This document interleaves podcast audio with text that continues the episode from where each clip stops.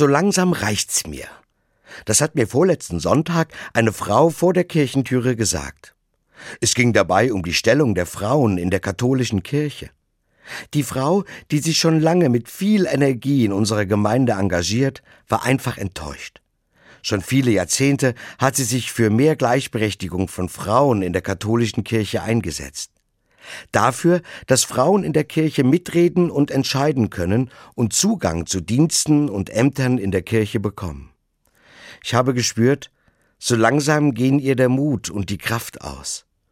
Ich kann das gut verstehen. Auch für mich gehen die Reformen in meiner Kirche viel zu langsam.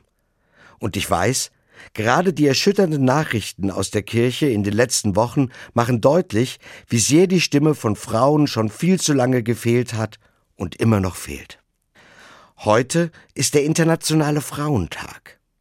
Es ist ein Tag, an dem weltweit an die Rechte der Frauen und an die Gleichberechtigung von Frauen und Männern erinnert wird. Ich finde, ganz besonders für meine katholische Kirche ist dieser Tag ganz wichtig. Für mich bedeutet dieser Tag, ich muss mich für die Rechte der Frauen in der katholischen Kirche einsetzen. Ich kann da ganz konkret in meiner Gemeinde anfangen.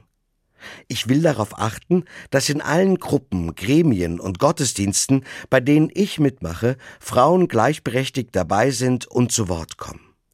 Und ich will nicht damit aufhören, für dieselben Rechte und Möglichkeiten für Frauen in meiner Kirche einzutreten.